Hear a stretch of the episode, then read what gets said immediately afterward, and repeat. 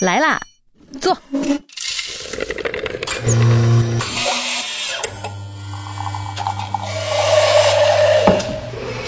您的半拿铁，请慢用。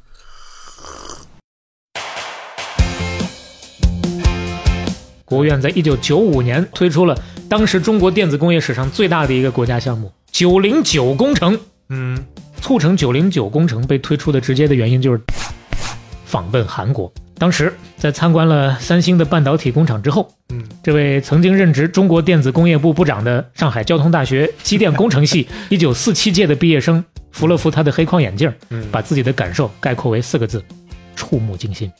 站在那个时间点，我们面对的是什么样的图景啊？经过了市场的激励，还有国家的五三幺、九零八工程的轮番攻坚之后，中国集成电路产量跟销售量成功占到了世界份额的百分之零点三左右。所以说，芯片两个字，一横一竖，对的站着，错的躺下，对的通吃，嗯错的吃土。嗯半导体第二十四期打板开始，各位好，我是肖磊。我是刘飞，哎，现在好像我们每期节目开始都要先唠两句了，连续好几期都要唠。这期呢，我们也得先交代交代，有一个小小的事情要跟大家报告一下。对，没错。就我们之前啊，其实一直有听友啊，那当然不是特别多，但是也有听友 就给我们留言说呀，说你们这个节目啊这么好，哎，能不能出个付费节目，你看看，让我们这些听众有个给钱的机会呢？我们那是从善如流啊。所以我们决决定在下一期做一次付费的尝试是啊，看看听友们是不是能够接受我们这种付费的形式。嗯，毕竟咱们做这个事情也完全是兴趣爱好在做，是完全是业业余在做，没有任何的收入。目前 稍微的支撑一下，哎我们能够把这个节目继续做下去。啊，对，嗯就能至少支撑我们这个经营成本吧，就我们的设备成本也行。因为本身最开始的时候我们也说了，是抱着学习的态度来的，一边自己学习一边跟大家分享。嗯，那就我们自个儿凑点学费吧，好吧？是，那第一期付费节目，毕竟我们也相对比较慎重，是啊，考虑来考虑去。之前大家相对还比较支持的一个系列，我们想做一个番外，哎哎，跟大伙儿一起再来多聊几句。那就是任天堂的番外。没错儿，当然，大家会就会问了，哎，为什么你们任天堂那不就讲完了吗？嗯就讲到现在了吗？怎么又出番外？大家会发现，我们讲的过程中就缺失了一大块儿，哎，就是大家的童年记忆里没有的那一块儿，就任天堂跟中国之间的关系到底是怎么样的？任天堂到底有没有在中国做一些尝试？它到底怎么看待中国，尤其中国大陆这个市场的？而之前在缺失的这段时间，小霸王啊，玉兴。嗯，神游，然后这些品牌又是在不同的历史时期承担了一个什么样的角色？嗯现在的腾讯又是一个什么角色？那他们跟任天堂之间到底有什么关系？这中间空白的三四十年，任天堂和中国的关系故事到底是怎么样的？这就是我们这一期付费节目将要聊的内容。对我们不光听任天堂，听到的还是儿时的自己。当然，因为付费功能在不同的平台支持不一样，所以我们这次的付费节目会在小宇宙和喜马拉雅这两个平台上架线。嗯啊，呃，其他的这些平台呢，可能暂时就看不到下面我们下一期节目啊。对，呃，我们这次的价格呢定的那真的是非常非常，我自己觉得啊已经是非常低了，我们 良心价没太好意思定太高啊，六块钱，六六六啊，哎，你喝一杯瑞幸十几块钱呢，就我们就确实是一半拿铁的钱，一半拿铁到不了。到不了是吧？那所以六块钱啊，希望各位听众朋友们支持一下，哎，有钱的捧个钱场，没钱的借钱捧个钱场，谢谢老少爷们儿们啊！这六块都要借，这是什么人生啊？这是 好，那预告到这儿啊，来，接下来开启我们今天的这期节目。这期不要钱啊，不要钱，送的啊。送了二十多期了啊，到了肖磊这边，呃，今天我我来讲要聊什么呢？嗯，其实前面咱们也稍微的算是预告过了。如果你听过前面那几期芯片的话，这个这个大主题还没有结束，所以今天我们继续芯芯片的话题，而且呢，继续的是中国芯片。上一期讲芯片是半打铁的二十二期，我们讲到的是中国芯片的祖师爷们啊，嗯或者叫做祖师奶们，呃不好听的话叫开山鼻祖们啊，是，呃，算是中国芯片的缘起吧。那么缘起之后呢，就是芯片二崛起。啊，崛起呃，你没看过那两部电影是吧？这个梗不好。追光动画前两年那两部电影哦《青蛇劫起》真真没看过，真没看过，啊听说过啊？嗯你说，啊，对，第一部叫做《白蛇缘起》啊，嗯劫呢就是渡劫的劫。啊，确实，今天也多少有有点这么个意思吧啊。当然，我们要讲这个事情很照顾，比如说之前那几期没有听到的朋友，我们还是说从相对完整的角度，我们基本上就从中国半导体行业的开端讲起。上期是人，这期是事儿。那这个开端呢，我们先扩大视野，从全球的半导体的开端开启。哎，这个开端呢，我们再扩大视野，从生命的开端开启。这有点太太往前了。生命的开端就一句啊。那首先，生命的开端和基石，我们可以说叫做细胞啊。嗯，那现在我们生活在这个数字革命的时代，它的开端你可以认为是晶体管，这是数字革命的基石。嗯，很多人给晶体管戴的一个帽子是什么呢？是人类在技术上取得了最大的飞跃，是最从晶体管开始才是真正的半导体。如果我们就把从电子管到晶体管这样一个飞跃作为世界半导体行业的开端的话，这个时间是定格在一九四七年的。这一年，贝尔实验室拉出了世界上第一根锗单晶的半导体材料。第二年，一九四八年，贝尔实验室向全世界宣布他发明了晶体管。那其实这个时间点，我们在二十二期当中稍微的提了那么一点点。提了一嘴，嗯，贝尔团队因为这项发明获得了一九五六年的诺贝尔物理学奖。所以接下来我们就说一九五六年，呃，跳的有点快。五六年怎么了呢？一九五六年，我们十八期谈到台积电的创始人张忠谋先生，嗯，那时候他还在西凡尼亚那家半导体公司工作呢。嗯，如果没有听过那期的话，简单的回顾一下，他当年呢是一个 MIT 的机械专业的毕业生，嗯，结果呢工作的时候就因为这家西凡尼亚比福特汽车多给了一块钱，他呢跟这边沟通没沟通下来，一气之下就去了西凡尼亚。对，就我我有印象啊，这个桥段就是有性格，是，但是当年学的是机械，现在来到了半导体公司，所以说那阵儿他还在为转行而努力学习的时候嗯，一九五六年，同时这个时间也是我们在二十二期提到的中国半导体材料之母林兰英院士，嗯，正好在西凡尼亚工作的那个时间。哎，这个这几条时间线串上了，对起来了。嗯，那一九五六年外面是这样的一个情境，一九五六年的中国是什么呢？嗯，当时我们提出了向科学进军的口号，周总理主持制定了咱们国家第一个发展科学技术的十二年规划，嗯把电子工业列为了重点发展领域。这个也是上一期讲过了，二十二期稍微提过的啊，我们算是稍微的承前一下。有了这个口号之后，远渡重洋回来的上期我们谈到的这些个开山鼻祖们，黄坤、谢希德、林兰英、王守武们，他们就组建出了那支中国半导体祖师爷级别的队伍，一手搞研发，一手传新货。这算是前面几期的一个总结梳理啊，和回顾。嗯嗯，从这儿开始，我们就很快的独立自主的开始发展了。但是这已经到了一九五六年了，你知道刚建国的时候，我们的图景是什么样的呢？一九四九年新中国成立的时候，全国五点四亿人口当中有四亿多是文盲，嗯文盲率百分之八十左右。到了农村，这个文盲率就是百分之九十五以上，有的地方十里八村你都找不到几个识字的人，更何况还去搞半导体这种最尖端的科技呢？对不对？对，你就不像现在大学生都找不到工作，那个时候没啥大学生 是吧？新中国刚成立的时候，全国就只有六个相对还比较像样的有线电跟无线电的工厂，啊生产能力跟技术水平几乎就是零。嗯但是我们有需求啊！一九五零年我们开始抗美援朝那会儿，嗯当时为了解决军队的电子通信的问题，就把筹建电子管厂、无线电元件还有交换机生产厂这些都提上日程了，要开始做这个事情了。就当然为军事服务是吧？哎，对对对对，嗯。但是呢，我们没有这个技术，就只能向苏联来求助。嗯，有些技术苏联也没有，苏联说那你得你也别问我们了，你得去问东德去。啊所以说，通过苏联跟东德的帮忙，一九五二年，我们最早在北京九仙桥搞起了一个北京电子管厂哦，也叫七七四厂，带标号的都是，跟那个七九八应该挨得不远。可能不远。现在大家更熟的是七九八，是它后来的一个名字大家更熟悉，嗯，叫做京东方。啊，那这是京东方的前身，嗯，当时是亚洲最大的电子管厂。哎呀，嗯这是最出名的。除了这个之外，九仙桥那一带陆续的都建起了规模应该说是不小的北京电机总厂、华北无线电器材联合厂，底下有什么七零六、七零七、七幺八各种编号的厂啊，嗯包括北京有线电厂等等等等。这些名字可能一听一过，你不一定能记得住，没关系，你就知道整个的九仙桥附近的这个体系慢慢的建立起来了。我多嘴问一下，就像他们这些厂做的，其实都还没有半导体的技术吗？还是说他们也用上了半导体的技术？你这个问题问的特别到位嗯，啊，马上就要告诉你，好，其实在这个时间点 嗯还没有。你记得在二十二期我们谈到这些个前辈的时候，不是林兰英院士回来之后才拉出了我们的第一根者丹经吗？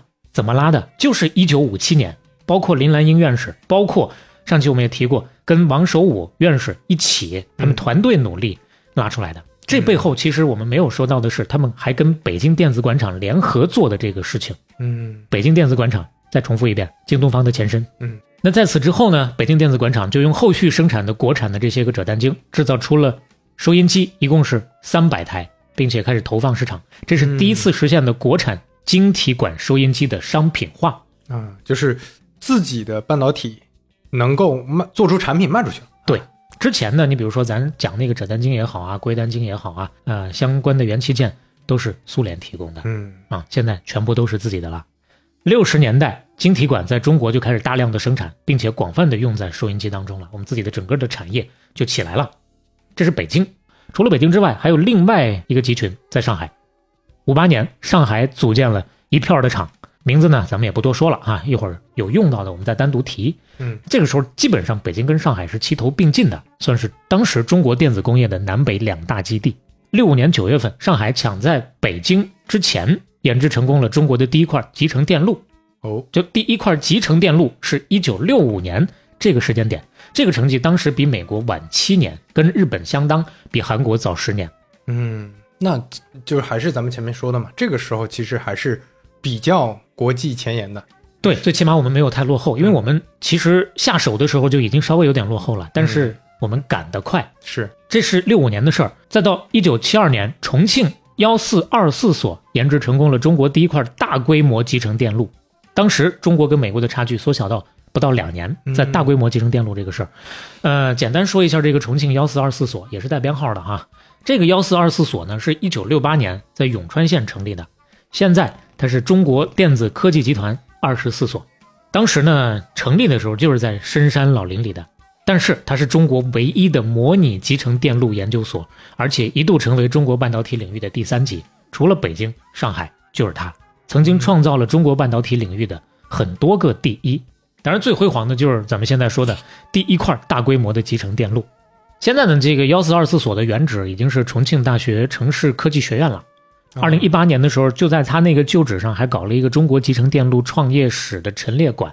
嗯，到这儿咱们说到一九七二年了，同样是一九七二年，当时美国总统尼克松访华，哎，中美关系缓和了。对啊，破冰了嗯。然后呢，一九七三年就借着中美关系缓和，再加上欧美石油危机这么一个机会吧，大陆希望从欧美国家能够引进几条这个生产线，生产线啊，主要是三英寸的晶圆生产线，这是基本上当时世界最先进的技术了嗯啊，要比中国台湾要早两年，比韩国要早四年。那个时候其实不管是中国台湾也好，还是韩国也好，都还没有电子工业科研的整体的基础。嗯啊三英寸什么概念？到一九七五年的时候，美国英特尔才开始建世界第一座四英寸的晶圆厂。也就是说，七二年那会儿，如果引进进来的话，确实是最先进的。但是，因为欧美还是有技术封锁，再加上七二年还是这个十年动乱期间，有政治变故，最终这个事儿拖了七年，中国才引进了三条。那那个时候，三英寸的生产线就不是最先进的了，已经是落后了。嗯但是集成电路这个东西，那阵儿它确实利润还是很厚的，所以说一时间呢，全国差不多有四十多家集成电路厂都建成投产了，嗯各个省市都开始建设大批的电子企业。可以说，六十年代末到七十年代初的那个时期，全国各地，哎呀，怎么说呢？那个时期的特色，以搞群众运动的方式，到处在上这个半导体厂，就连上海街道里的老大妈也在弄堂里摆起扩散炉，要搞半导体。就是一个全民运动的感觉。是嗯扩散炉开什么玩笑？扩散工艺主要用途在高温条件下对半导体晶体进行掺杂，把元素什么磷啊、硼啊 扩散进硅片当中，它改变它的导电率。这工艺听起来比炼钢还是复杂很多呀。是啊，那你说你报纸上倒是看到这样的报道嗯了，那老大妈能拉得起来吗？能搞？当然搞不了了，嗯对不对？但是就是这种搞运动式的，嗯就是这么大干快上的那种感觉。嗯，你就看这种感觉，你就知道整个很多工作做的是不踏实的。嗯所以说是耽误了一些事儿的。包括咱们二十二期说到的时候也谈到啊，那几位重要的开山鼻祖们在这个时间段也是没法去正儿八经做研究的，嗯，都是被割裂开来的。但即使是这样，我们确实也还是保持了一个前进的步调，也还是做出了一些成绩。一九七三年，北京大学、北京有线电厂，还包括燃料化学工业部等等啊几个单位一起研发成功了中国第一台每秒运算一百万次的集成电路电子计算机。哦，这是一九七三年。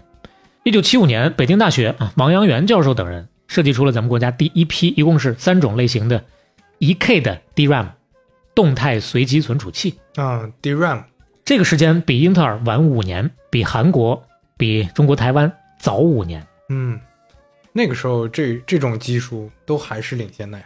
这是一 K 的 DRAM。再过三年到一九七八年，中国又研制成功了四 K 的 DRAM，第二年量产了，步调依然还过得去。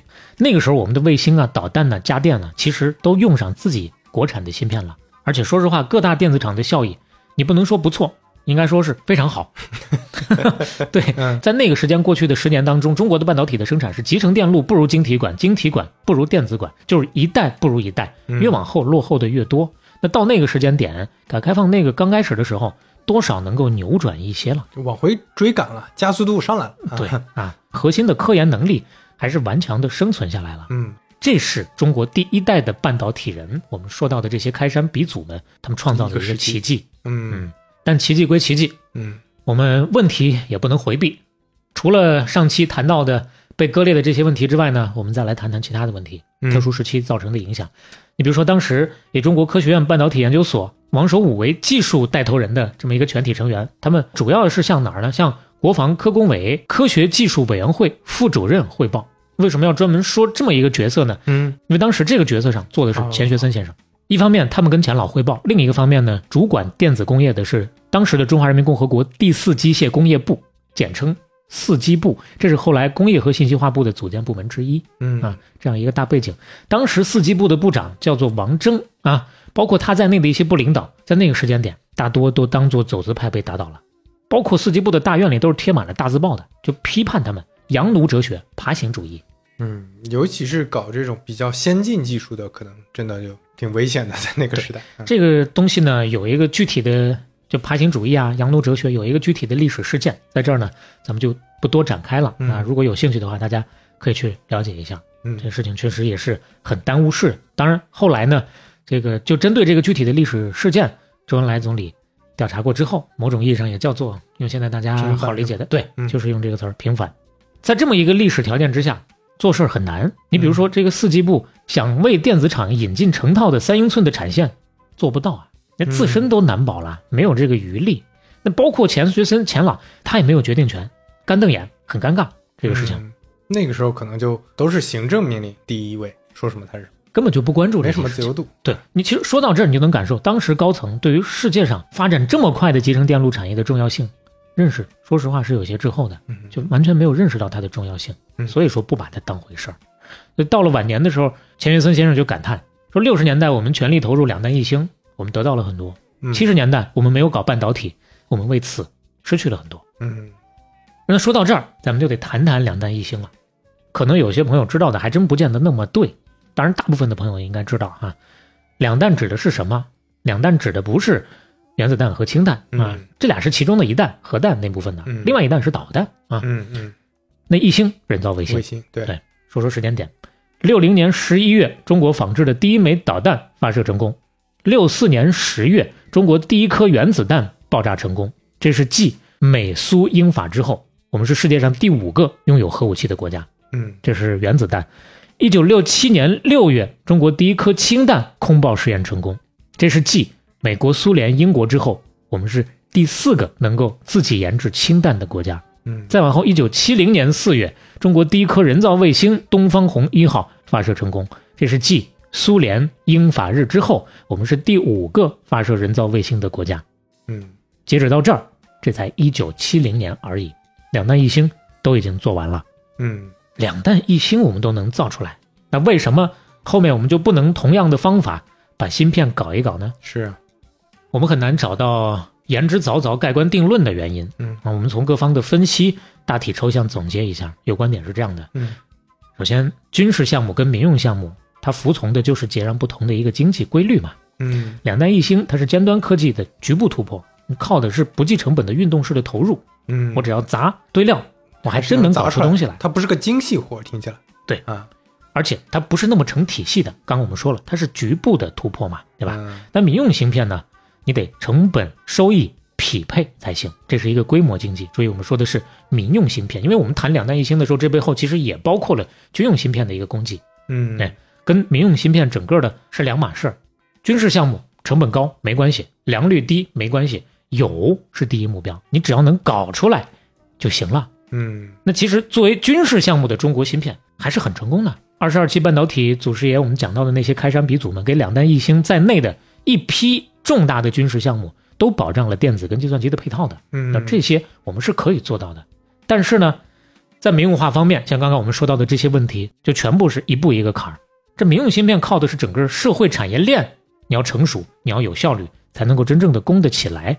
逻辑跟军用芯片完全就不同了，成本、质量、速度三个方面要求都很高。嗯产业链的上下游，你必须要紧密的配合，嗯你要通过长期的市场验证，才能够真正的能够推出成熟的产品。试错的成本非常的高，是而且呢，种类太多，迭代太快了。你两弹一星不需要有无数种的花样啊，你不需要一年半载就升级一次啊。特别是核武器、原子弹、氢弹，我搞出来了就是搞出来了，放在那儿了。啊，对，它不像芯片那样，还有摩尔定律搁这催着呢，跟催命似的呀。嗯嗯你比如说你研制慢了，竞争对手的下一代产品，甚至说下下代的产品领先你一代、两代、三代出来了，那你的怎么办？你要么贱卖，要么你连卖你都卖不出去。嗯，还有就是，好，我好容易弄出来了，我赶上他们的这个速度了，但是良率太低，成本太高，你要真跟人家打，那这是产业啊，你打不过人家。所以听起来它是一个非常依赖市场的这么一个产业。对你市场建不起来，它就跑不动。所以说，芯片两个字，一横一竖，对的站着，错的躺下，对的通吃，嗯，错的吃土，嗯就是这样。而且说实话，你躺下了，你说你再想站起来，我打个火，踩个油门，我再去追追人家，那可人家那边一百百八十迈走着呢，嗯你这难度是越来越大的，嗯翻盘的希望其实是越来越小的，就是这么残酷。理解。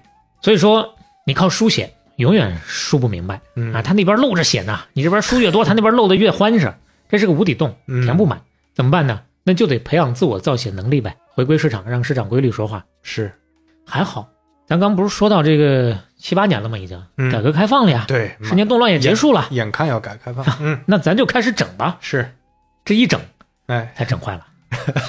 这整的更糟糕了，是吧？嗯啊，这时候咱再重申一个前提，再次重申啊，到那会儿七十年代末的时候，我们的半导体是维持了比较完整的科研和独立发展的体系的。嗯虽然跑得慢，但是呢，还不是说连人家的车尾灯都看不着，还不存在不可逾越的鸿沟，嗯这是一个大前提。是但是改革开放之后，哎，我们现在习惯了，勾了。对，真的我们现在太习惯说改革开放的成就了，对吧？嗯当然是有那么多的成就的，但是它也是有代价的，比如就是自主科技的停滞，那这个哦沟我们就真的是躺进去了。嗯，为什么自主科技停滞？两方面的原因。第一呢，我们不是做市场化改革吗？第二呢，我们引进了外国技术。啊？好，我们两个挨个来分析。我们先说第一，市场化的改革。嗯刚改革开放，大家都很新鲜，觉得我只要引入竞争，我开放市场，我肯定能够解决一切的问题。嗯所以说，整个国家的治理思路就是减少直接投入，鼓励大家去经济规律当中自己找出路。嗯我不给你书写了，你刚说不是说书写不行吗？无底洞吗？自个儿扑腾去吧。嗯教游泳我也没有教练，给你扔到石窝里，啊、石窝是方言，你们那儿有石窝吗？嗯，没有没有。给你扔到河里去自己扑腾。嗯哎，优胜劣汰了，对不对？但是为什么走到了这一步？其实还有一个小小的背景，我们要稍微的补充一下。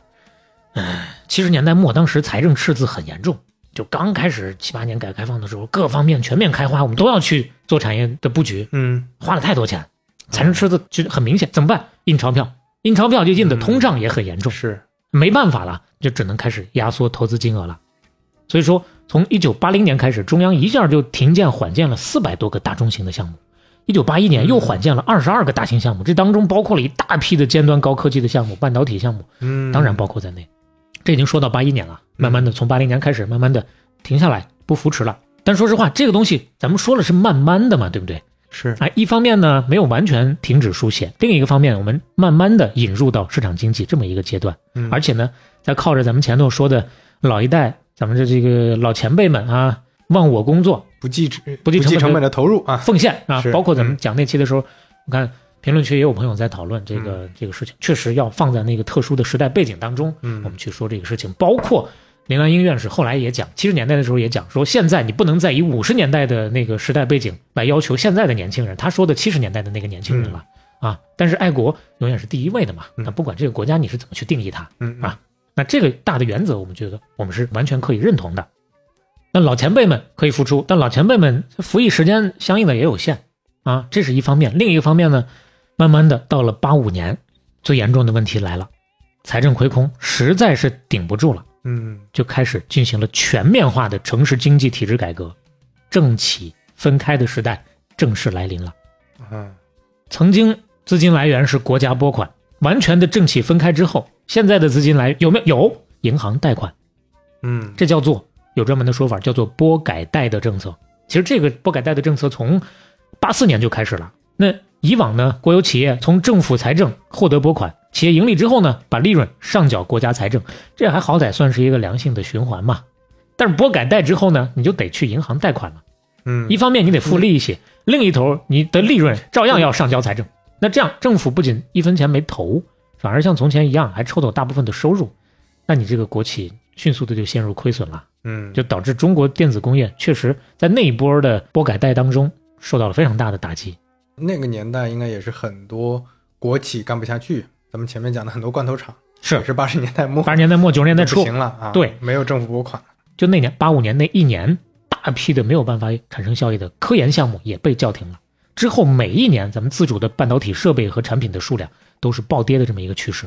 这就是感觉有点青黄不接，就是本来是这种体制内计划的方式在做的这个事情，没有很好的跟市场衔接起来。对，就如果市场那个跑起来，产业跑起来也行，没有很但没跑起来。好的过渡，嗯，对吧？对，那这就是矫枉过正了。嗯那我们再看一个数据对比一下，文革时期中国科研投入占到 GDP 的比重百分之二点三二，嗯其实那个时候跟英法德在内的发达国家还是相当的嗯啊。哪怕到了二零零三年，世界平均值也就是二点二左右。但是呢，到了一九八零年代，电子产业兴起的一个非常关键的时期，欧美国家包括日本、韩国，包括中国台湾，都开始加大对于电子产业的科研投入了。嗯，那个时候我们开始大规模的压缩科研经费了。八四年以后，中国企业基本上就没有那个能力去做研发了，因为科研经费占到 GDP 的比值已经降到百分之零点六以下了，二点三二到零点六，哎呀，这那这断崖式的下跌。确实没办法呀，嗯要赚钱要还贷款，那怎么办？我就只能上赶着什么挣钱，怎么来钱快，我怎么去搞？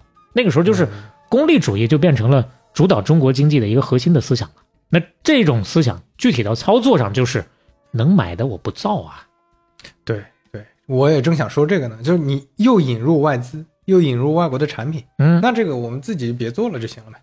对，这是最快的呀。所以越高精尖的，其实是反而买来最划算嘛，对吧？哎，这你如果自己能顶住也行，可能特殊时期多少有点形成了民族自卑感吧，就大家都觉得我们的东西肯定没有外国的好，所以说都去买。但是事实上有有那么一段时期当中的某些产品线，我们确实是让外国给忽悠了。我们其实相对领先的，外国人啊，这都行。啊，就外国人大众脸充胖子，像模像样的，那、你这个不行，啊怎么怎么着怎么着，显得好像他们很牛一样。我们就哦不行啊，那你看我这个技术给你，你看看怎么弄。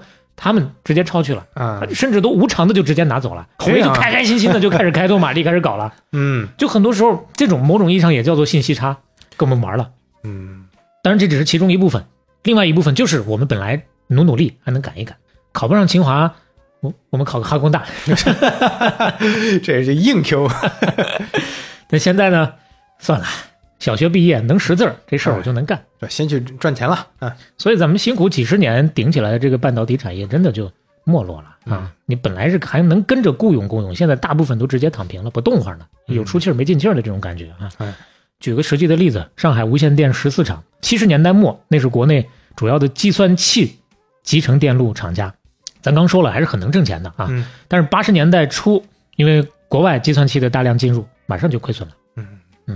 嗯当然，你不是说咱那时候咱国家就完全不重视技术了，只不过就是想走捷径而已啊。当时叫以市场换技术，当然有个口号啊，叫做引进、消化、吸收、创新。嗯，这后面几步看来是没有做好。哎呀，这就是单方面的痴心妄想啊！其实是咱上脸着拿热脸去贴贴，人家不跟你贴贴，你上去了，人家就给你个下半身冷屁股，你贴吧，给你，你贴吧。嗯，国外企业对中国进行严格的技术封锁，刚刚我们说了嘛，他不卖给我们最新的东西啊。是我们引进的那些设备、生产线，大多都是淘汰的二手，嗯，人家玩剩下了，给你了。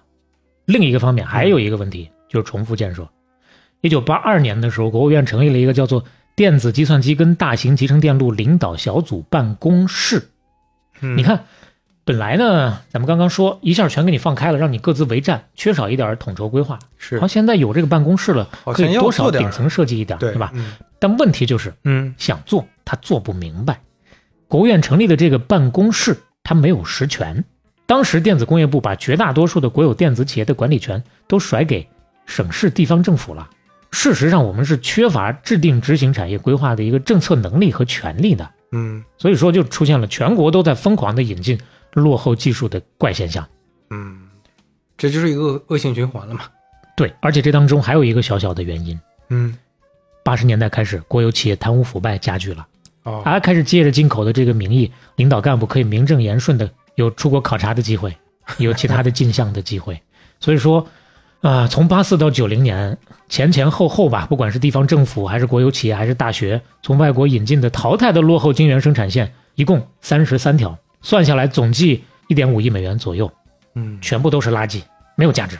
这感觉咱们前面说那个特殊历史时期造成了很多伤害，这个特殊历史时期也造成了很多伤害。对呀、你好像眼看着我们要开始欣欣欣欣向荣了，结果方法不对，嗯，使劲儿使错了。是当然，也不是说全军覆没，虽然这是大面上的情况，也有拄着拐还坚持往前挪两步，还搞研发的。嗯但是，一旦说我们这些还在努力的小的细分领域某个方向有所突破，国外立马嗅觉很灵敏，开始向中国市场低价销售这相关的产品，不少项目就这样被他们通过市场手段又给干死了，扼杀在摇篮里了。眼看着要能学会走路了，人家那边直接派一个国家二级运动员来，没得比。是所以说，引进、消化、吸收、创新，显然是没做到，就变成引进、消化、落后再引进了。你本来是要螺旋向上，最后方向给整反了啊，螺旋向下了。但是问题总得解决，怎么办呢？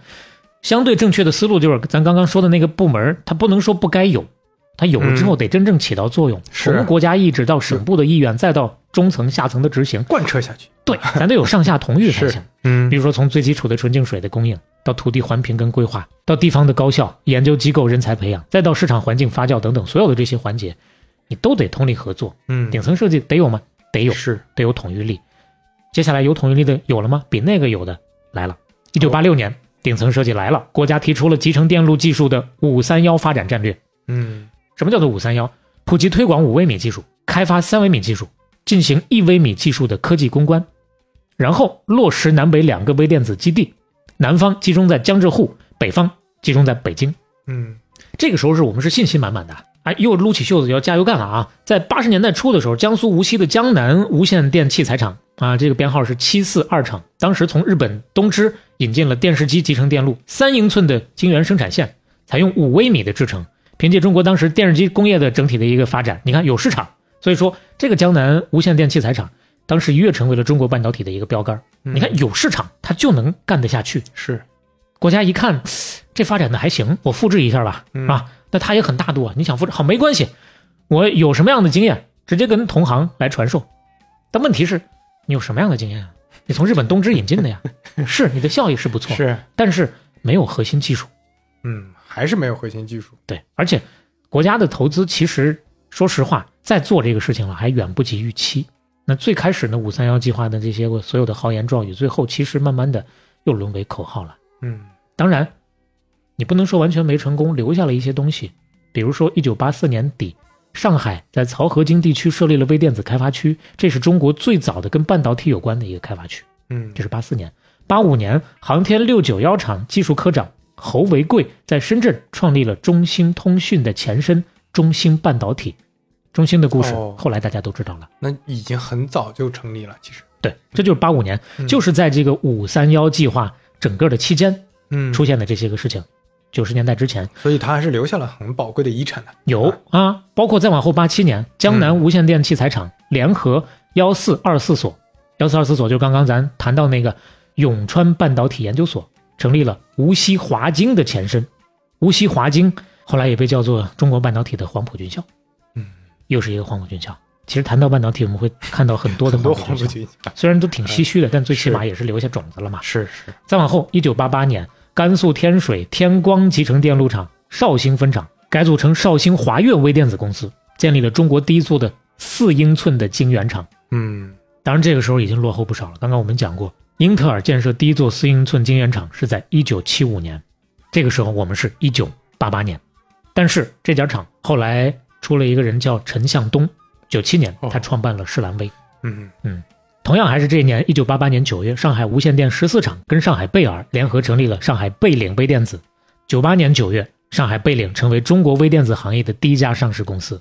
这年的十月份，八八年的十月份，飞利浦跟上海无线电七厂合资成立了上海飞利浦半导体。九五年改名成上海先进，上海先进曾经在香港上市，二零一八年退市了。嗯这些都是在那个时间段成立，并且后来活下来的。这就算是五三幺计划留下的一些小小的成绩吧。嗯，那再往后，到了九十年代，九零年八月份的时候，又有新动作。国务院当时决定在八五期间推动半导体产业升级，要促成中国半导体进入到一微米以内工艺制造的一个时代。于是乎，又启动了一个新的工程，叫做“九零八工程就是为了攻克这个，”，一微米。嗯嗯一微米工艺制造。嗯，当时总投资二十个亿，这当中拿出十五亿用在了无锡华晶电子。刚刚我们谈到过一嘴，中国半导体的黄埔军校，当时是要建设月产能一点二万片的六英寸的晶圆厂。华晶电子在一九九零年八月被确定为中国半导体产业战略性发展工程，十五亿拿给他，剩下的投资成立了好几家集成电路产品设计中心。嗯，你能看得出来，相比于前面那个五三幺工程，这个九零八工程规格要更高一些。是，而且实际贯彻的，不管是资金落地也更到位一些落地，嗯，也更明确和具体一些，是，但还是相对比较可惜。九零八工程在执行过程当中也产生了一些问题。嗯第一，还是体制的限制，市场化程度依然不够，而且还有一点就是计划执行存在一定的摇摆。整个的九零八工程执行期间，当时呢还是市场换技术思潮的一个讨论期，嗯就大家还不是那么确定，所以说在资金支持、政策配套方面都存在一些波动，这就导致九零八工程的执行过程的效率就受到了影响。嗯受到了什么样的影响呢？嗯你听听啊，光是经费审批花了两年的时间，然后呢，他们要从美国 AT&T 引进零点九微米的制程，嗯，就这一个事儿，连论证带啥的，又花了三年的时间，就光讨论这个事儿都没有做是吧？没对，前后拖延了五年，还没建厂呢，啊，建厂再花三年，九零八九零年八月份是啊，要搞这个事情，咔咔咔整下来，这就到了九七年了，已经啊不这五年五年加三，这都到了啊九八年了。是啊，这眼看咱们前面芯片骗局 那些人要出场了呀，了，是吧？这所以说，九八年无锡华晶电子一投产就落后啊，当时落后先进工艺都四到五代了，嗯而且产能还特别低。我看到两个数据，稍微的对比了一下，觉得更可取信的可能是八百片的数据吧，月产量八百片，目标是一点二万片，嗯。一成都不到，是啊，没有商业价值。嗯。而且，咱刚说了，你已经拨改贷了，你 你哪怕是这么慢，贷款利息该付还得付，压力巨大呀。还不起啊，对，嗯。投产当年巨亏了二点四个亿，第二年就直接甩给台湾人经营了，嗯生产线租出去了。你们有本事你们来弄吧，弄不了了。同样的时期，我们跟华晶对比一下，他不是九零年开始下手要做这个事儿吗？嗯九零年新加坡政府投资特许半导体，只用两年建成，第三年投产，九八年已经全部收回投资了。就是已经回本了，嗯嗯我们九八年刚刚落地。嗯，这种效率确实没有对比就没有伤害，对，哪怕不跟国外比，我们跟国内比，九零八工程进行的时候，华越微电子、上海贝岭、上海先进，刚刚我们谈到的那几个，就是那个五三幺留下的那几个遗产，嗯。都顺利完成了技改了，技术改造，特别是上海先进，九一年建成了中国第一座五英寸晶圆厂了，就是他们嗯。不在这个体系当中，但自己还是按部就班的在做这个事情。没有得到那种重金投资，但是自己自力更生，还是做起来。对，另外还有一点，九一年的时候，首钢跟日本 NEC 成立了首钢 NEC，啊。啊，NEC 也是多次在我们前面的日本电器啊，前面的几期节目当中都出现过了啊。从公司设立到投产只用了三年的时间，哦，而且在一九九四年建设了中国第一条六英寸晶圆厂。嗯那合资的效率是不一样。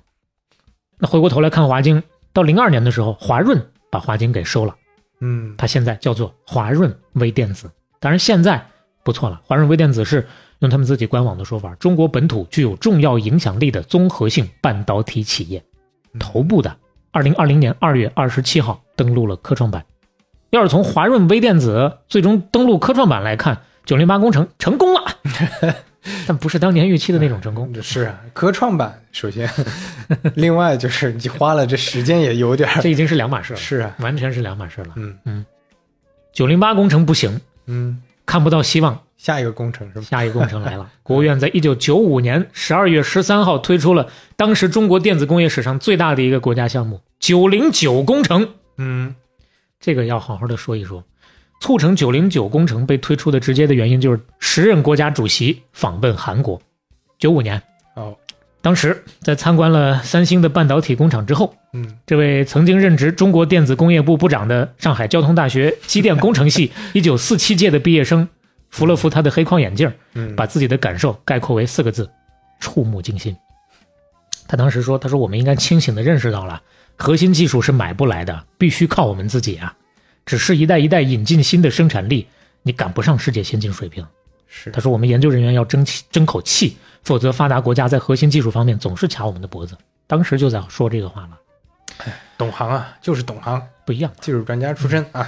所以站在那个时间点，我们面对的是什么样的图景啊？经过了市场的激励，还有国家的五三幺、九零八工程的轮番攻坚之后，中国集成电路产量跟销售量成功占到了世界份额的百分之零点三左右。嗯，不仅低到忽略不计，而且生产水平还停留在四到五英寸晶圆、二到三微米的工艺。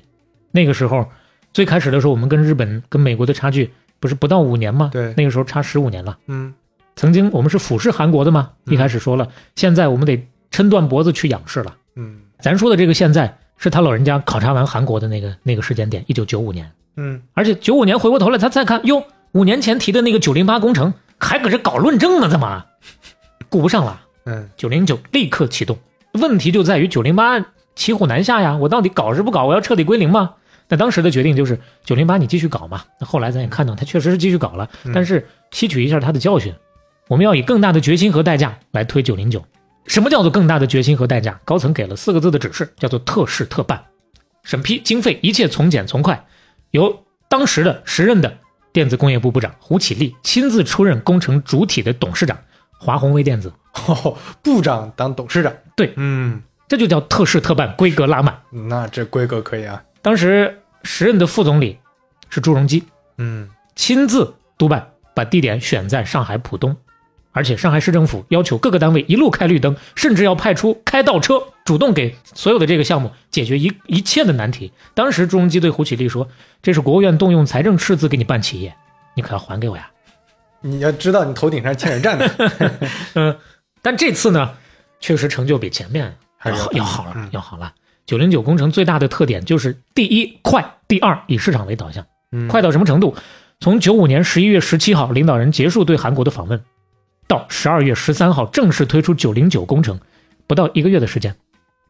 九六年四月份，项目主体华虹集团就获得了营业执照，资本金四十个亿。嗯又过了半年，华虹的八英寸晶圆生产线就开工了。嗯，那个真快啊。那个是几年？五年。嗯，这个半年，整个的以上环节走下来一年的时间啊。是多说一句啊，当时华虹已经在做这个八英寸晶圆的生产线了。呃，前面咱们几期谈到这个芯片的时候，多少谈过晶圆这个事儿。硅晶圆主流尺寸现在就是八英寸、十二英寸，全球极少数的企业可以做到十八英寸，就再往上做，目前还没有太大的必要。这当中，现在十二英寸占了全球晶圆市场的百分之八十，另外百分之十五是八英寸。嗯再往下，六英寸、四英寸份额合计不超过百分之五。那是不是说之前你问过啊？是不是晶圆越大，这个面积越大就越好呢？你应该说晶圆面积越大，它对应的是吧？制程就越先进。嗯那当然是越难的，当然确实是越嗯越难的，技术是越难的，因为晶圆越大，面积越大，在切割芯片的时候浪费的边角料就越少，嗯成本就越低。现在先进制程，先进制程就是二十八纳米为分界线嘛，二十八纳米以下的芯片基本都是十二寸的，成熟制程更多是用八寸的晶圆。当然，八寸晶圆仍然是很有市场的，因为有些芯片根本都不需要先进的制程，你不像嗯这个，比如说手机、电脑里面用的，那车机的、这汽车里面的这个芯片，成熟制程就完全够用了。嗯大部分的就够用了。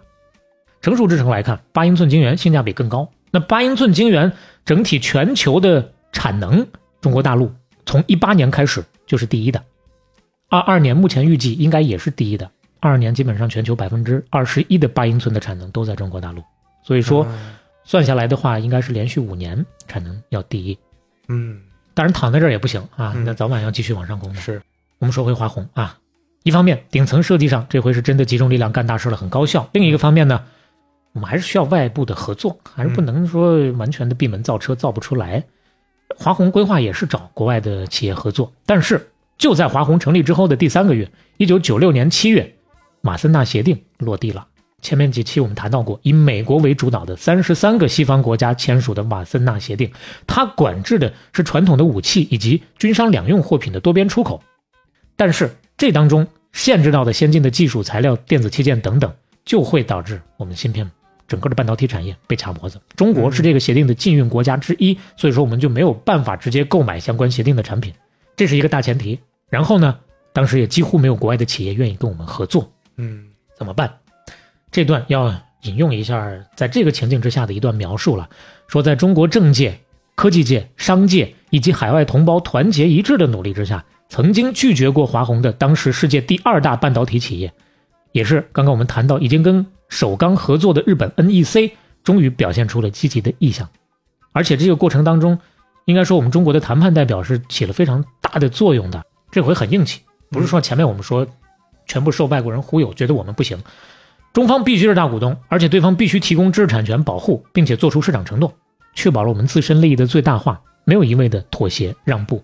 最终，NEC 不仅以最低价格给我们提供了当时世界最先进的制程，而且他自己还承担了相当大的一个经营风险，而而且把原来拟定的工期还一再的缩短，可以说是一个非常神奇的速度就实现投产了。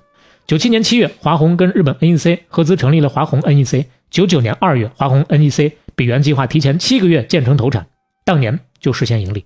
嗯到这儿本身又是一个欣欣向荣的事情了，是，但是 又要转折是吗？谋事在人，成事在天嘛。嗯九七年刚刚投产，没过多久，两千年第四季度互联网泡沫破裂了，计算机行业一天之内由盛转衰，嗯重创嗯进入寒冬了。是华虹也没幸免，零一年的前八个月巨亏了七个亿，而且这个时候日本那边 NEC 也自顾不暇了，他们自己也业务巨亏，而且剥离了半导体业务。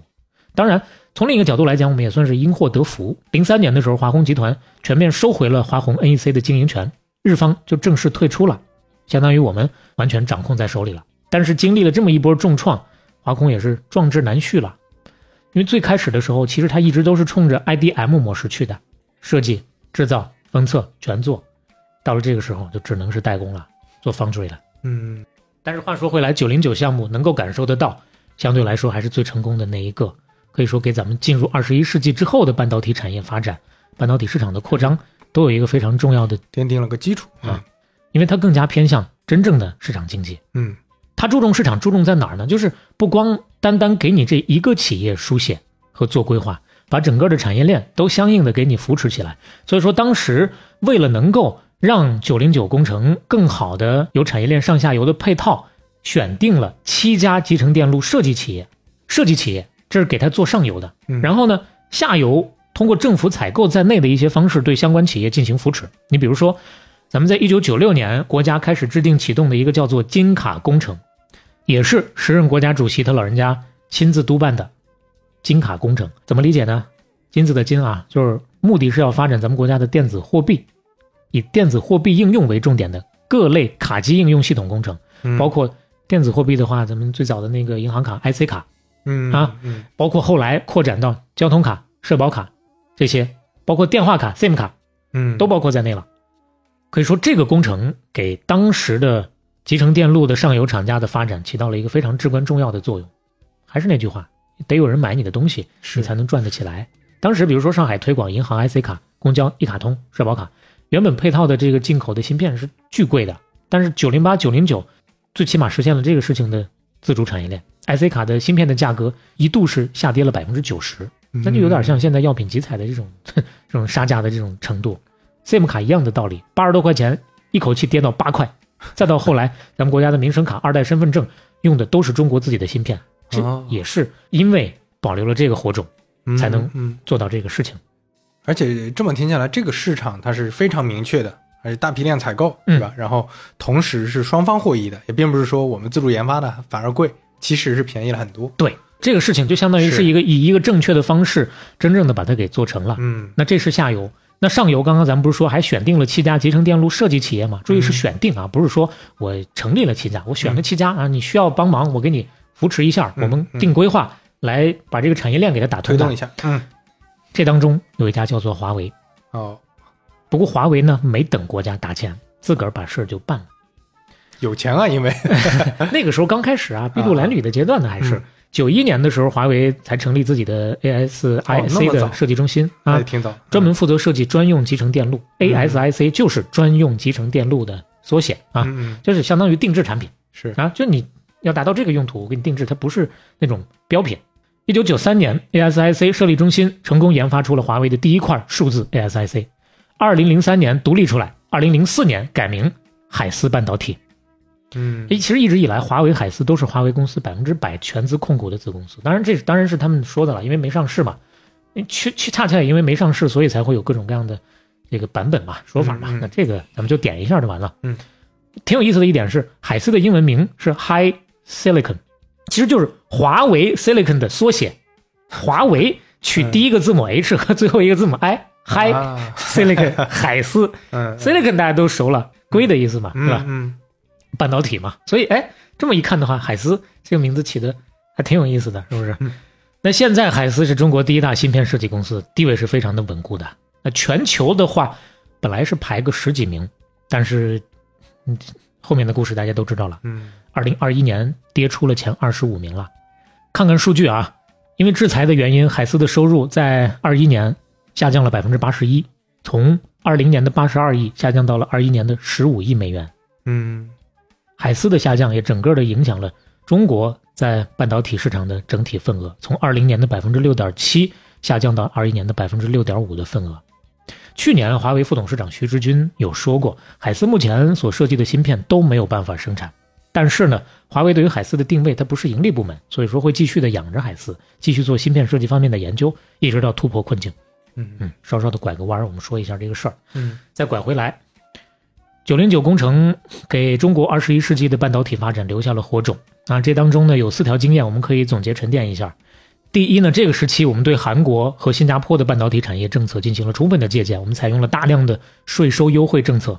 前面不是说贷款就压得喘不过气了吗？现在呢，相应的通过税收的方式给你扶持一下子，这是其一。其二呢，鼓励民间和外资投资晶圆厂的建设，这相当于就是我们自己的产能确实不足，我们创新体系也没有那么好，我们就采用折中的这种方式，引进多种所有制的企业。你比如说台积电嗯啊，台积电到大陆建厂相对来说算是蛮早的。当然这个事情你说是好是坏呢？这些年，特别是最近这两年建厂，也有很多人在讨论。嗯这是第二个经验，但那个时候确实起到好的正向的作用的。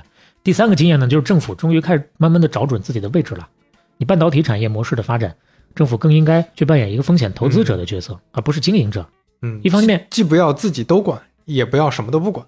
呃，对我正想说这句话，你说的非常对啊。所以说，加入 WTO 前后，咱们国际化的视野跟市场化的运作方式，才开始在这个经验的基础之上、教训的基础之上，开始建立和发挥作用了，开始以真正的产业思维来做芯片了。嗯这就加入 WTO 了啊，二零零一年的事情。所以说，两千年开始，我们又是一个新的发展格局了。两千年六月，国务院印发了鼓励软件产业和集成电路产业发展的若干政策，这么一份文件，史称“十八号文”。可能听过我们半导体第十四期中国芯片江湖骗子的骗那期的朋友，嗯，有一部分多少会有点印象。我们讲到过十八号文，讲到这儿就跟那一期接上了。联系上了，嗯嗯，这份文件大意就是在国产芯片的制造研发上，把国家行为逐步的转化为公司行为了。那我们开始换真正市场的方式来做这个事儿。嗯两千年出了十八号文，两千零一年国务院又对相关内容进行了一个补充。零二年，为了进一步落实十八号文，集成电路领域又颁发了若干个文件。可以说，连续三年在国产芯片层面，从政策上是在不断的添砖加瓦的，地方上确实也是激起了一波很高的热情的。中国芯片从那个时间开始，又进入了一个海归创业和民营企业崛起的这么一个时代了。嗯国家行为变成公司行为了嘛？梳理一下，现在中国知名的半导体公司，其实相当一部分都是两千年之后，嗯啊海归人员创立的。嗯，就这里面像陈进还是少数，对吧？陈进教授，陈进教授，刚刚我们说到的这个《中国芯片江湖》对，第十四期汉芯，汉芯的那个大骗子，对，嗯嗯，，这个其实还是少数，但这么听下来，然后当时鱼龙混杂嘛，什么都有，是，虽然它是少数，但它确实影响太大了。在它之后，相当的一些年份当中，一提到中国芯片，大家就会觉得是骗子的骗。对，谈虎色变了，对但确实，像你看到的这个两千年之后海归的这个潮流，对于我们中国的科技行业做出的贡献是非常重要的。嗯当然，这背后为什么会有这么多的海归回来创业呢？三个原因：第一，美国互联网泡沫不是破裂了吗？刚刚咱也提到了，对吧？嗯第二，十八号文；第三，就在世纪末的时候，世纪交接的时候，咱们有些有远见的领导开始频繁的去硅谷约见华人精英，跟他们见面。回来吧，哪儿的黄土不埋人呐！嗯九九年建国五十周年大阅兵的时候，在天安门左手边的第三个格子里坐了二十五位硅谷华人，这二十五个人后来几乎全部回国创业了。哎呦，效果很明显啊，这里头有百度的李彦宏，嗯，有中国工程院院士邓中翰，而且邓中翰院士的这个中国工程院院士，含金量还是很高的。他零九年评上的，当时才四十一岁，嗯，这是中国最年轻的工程院院士了。哎呦，那个时候，嗯当然，这三条美国互联网泡沫、十八号文，还有有领导去硅谷见这个华人精英，其中有两条跟另外一个人有密切的关系。你猜是哪两条？当然是后面这两条了啊！那美国互联网泡沫也不是我们折腾的是，嗯这个人我们要今天在结尾上稍微的跟大家讲一下。哎，他出场的时候发挥重要作用的时候，同样来自于上海，同样是一个技术官员，姓江，同样姓江，叫做江上周。嗯四七年出生于福建，标准的一个红二代。他的父亲江一真是老革命了，嗯曾经当过福建省的省长、河北省委第二书记等等，这都是大官儿，嗯封疆大吏，也当过类似于农业部啊部长啊，还是代理部长这样的一些位置啊。嗯嗯江上周本身也是少有的这种出国留学的公费培养的技术官僚，他在清华大学完成了本科跟硕士学位，然后跟妻子，他的妻子也很厉害，后来成为同济大学的校长，成为教育部的副部长吴启迪女士，完成了博士学位，可以说观念非常超前，看事儿也是非常精准。他回来之后，成了最早南下海南的官员。有人说没有江上周就没有今天的三亚，但是话说回来，那个时候因为观念有点确实太超前，嗯做这些事情，可能官场之上不是那么的游刃有余，所以说有些事儿推的也不是那么的顺利。虽然后来他当年推的一些事儿，时隔多年又落地了，嗯，但是呢，也并不是说他真的就想指到哪儿就能打到哪儿。嗯嗯后来，一九九七年调任上海市经济委员会副主任，一到任就开始对上海的科技产业进行调研。当时呢，上海也是艰难转型啊，浦东大开发做了几年了，但是呢，怎么去腾笼换鸟搞新项目，还没有一个明确的一个规划。他看起来一圈之后，马上有想法了，跑到台湾新竹工业园区去做了调研，最后呢，在浦东规划了一个面积差不多是新竹工业园区三倍的张江微电子开发区。嗯张江终于出现了。零一年到零五年，十五期间，上海引资一百亿美元建设了十条技术水平不低于九零九工程的八到十二英寸的集成电路的生产线。一百亿美元什么概念？八一年到九八年，上海工业累计直接吸收外资还不到两百亿美元，嗯，这个力度是非常大的。大手笔，嗯嗯那人家看得清楚啊，人家就说了，中国必须要发展半导体，而且只有上海能胜任，上海也可以解决产业转型的问题。所以说那时候他就不断的给上海跟国家制定半导体的计划。两千年还直接促成了国务院十八号文。咱刚说那个十八号文，它背后是非常重要的一个上书的推手。但是话说回来了，咱刚不是提了一嘴嘛，他在海南或者说在这个这个政界走的也没有那么的顺利。不是说他真正的指哪就能打哪儿的，怎么能这么大的一个力度？他说做就能做呢？为什么能够做到呢？最起码在上海这一摊子当中，非常重要的一点，有人支持他。哦，时任上海市长徐匡迪嗯也是一位科学家出身。徐匡迪离开上海之后，还做了两届中国工程院的院长，所以说他懂江上周说的是什么，他相信江上周看到的这些确实是有远见的，他支持江上周，这个太难能可贵了。是互相都懂，而且他们都懂行。对，嗯而且这份懂得难能可贵，还体现在当时虽然说国家层面要搞好集成电路，但是地方政府不像最开始我们说的那阵儿刚改革开放那阵儿那么积极了，因为周期太长，投入太大，风险太大嘛，不像是我们随便买点东西进来就行的那个时代了。所以说，上海的支持力度明显的就是大，有市长的支持，那江上周接下来就是等待机会，寻找人才了。嗯没等太久，两千年农历新年之后，他就找到了合适的人，这个人叫做张汝京。哦，到这儿就又跟我们半拿铁第十八期《芯片江湖》，我们讲台积电，讲中芯国际嗯串联上。串起来了嗯啊，就整个的其实相当于前传前传全部都接起来了，把这个事儿就讲圆满了啊。嗯张汝京先生的故事在半拿铁十八期我们都讲过了啊，没有听过的朋友，我们稍微的说一下，他当时一气之下离开市大，离开台湾，终于要实现来大陆建厂的夙愿的时候，首先得先看到哪儿建厂吗？不是？嗯上次咱们也说过，他找了五个城市，先去的其实是香港，后来还去过无锡，去过北京，各种各样的原因都没有能够落地。但一到上海来，整个的感觉就不一样，重视程度高，领导懂。嗯江上舟把他引荐给徐匡迪，嗯人家市长亲自带着他，我带你去选址，嗯，要哪块地？你说嗯这个诚意。就不一样了。所以说环境这么好，落就落在这儿。两千年四月份，中芯国际成立，八月在上海张江破土动工，距离刚刚我们谈到的九零九的华虹只有四公里。十三个月之后，上海第一座八英寸厂正式建成投产，这是当时全球最快的芯片建厂记录了。咱不是说张汝京先生那是建厂高手嘛？是。零三年，中芯国际就从一无所有一下冲到了世界第四，嗯产能迅速进入到全球半导体代工厂的前三甲，扩张的速度非常迅速。两千年落地，零三年前三甲，四年中芯国际在纽约和港交所两地上市，创造了半导体行业最快的上市记录。了不起啊。嗯这前后的更多的故事我们就不展开了，嗯十八期都讲过了哈。是。所以说，你看上海张江，这就是中国硅谷啊。虽然说硅谷也有武汉光谷会谈啊，比如说也有人觉得深圳南山啊、北京中关村啊，是吧嗯不同的时期会有不同的说法。是。但你要说真正的静下心来问懂的人，哪个地方是实至名归的中国硅谷，你得到的更多的答案一定是还是上海张张江，对吧而且这个硅是那种真正的硅谷。对原教旨主义的硅，对 对互联网的那个硅就已经不是这个硅了。对对对，有道理。嗯所以说，张江聚集了差不多现在得有两百多家的半导体公司吧，嗯绝对是中国半导体产业的第一重镇。站在这个角度，江上周先生对于中国半导体那是居功至伟，而且不光是对于半导体，也是他支持后来的这个科技部部长万钢推动了新能源汽车的发展，哦，也是他力排众议，让上海接过了中国早已经停滞多年的大飞机的项目。嗯 C 九幺九现在商用已经基本走到最后一步了，没有它可能就没有现在的国产大飞机。嗯这是什么样的眼光，什么样的做事的能力啊！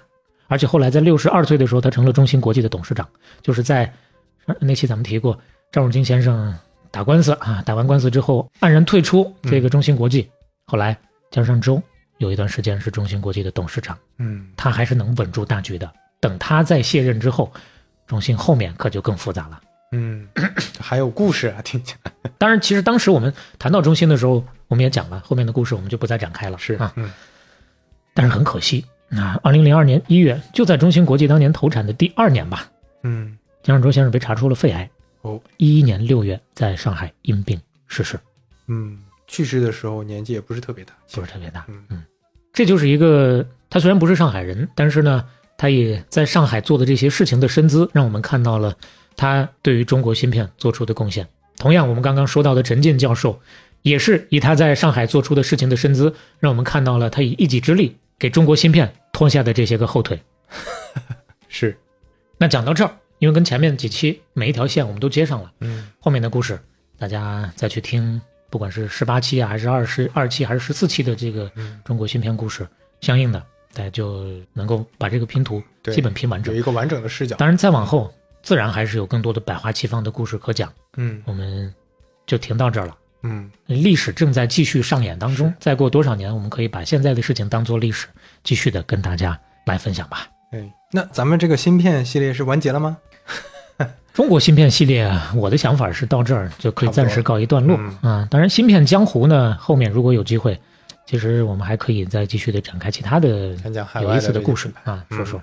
看心情吧，我相对来说比较随意一些，不太整体系的，让大家也能感受到。嗯，哎，对听完今天的故事，我最大的感触就是，之前其实我在浦东是生活过一年多吧，嗯。那个时候路过张江的时候没这么多感受。嗯，其实现在再重新去看啊，如果在浦东生活的朋友再看张江的话，可能心里的感情是不一样的了。明白了这一座座楼背后的意义以及它里面在做的事情之后，就更加懂得这片土地之上孕育的是什么样的未来了。是，那我们今天啊，这期嗯，跟大家聊到这儿，最后还是要再提醒一下非常重要的下一期，朋友们，我们的算是半打铁的第一期的付费尝试，任天堂跟中国的故事啊，下期各位金主朋友、金主听友们，我们下期见了。以及你觉得有可能会喜欢半打铁，并且愿意跟我们啊、稍微的来一点资金支持，帮助我们继续给大家产出更多内容的朋友啊，可以动动你的小手，一起来转发分享。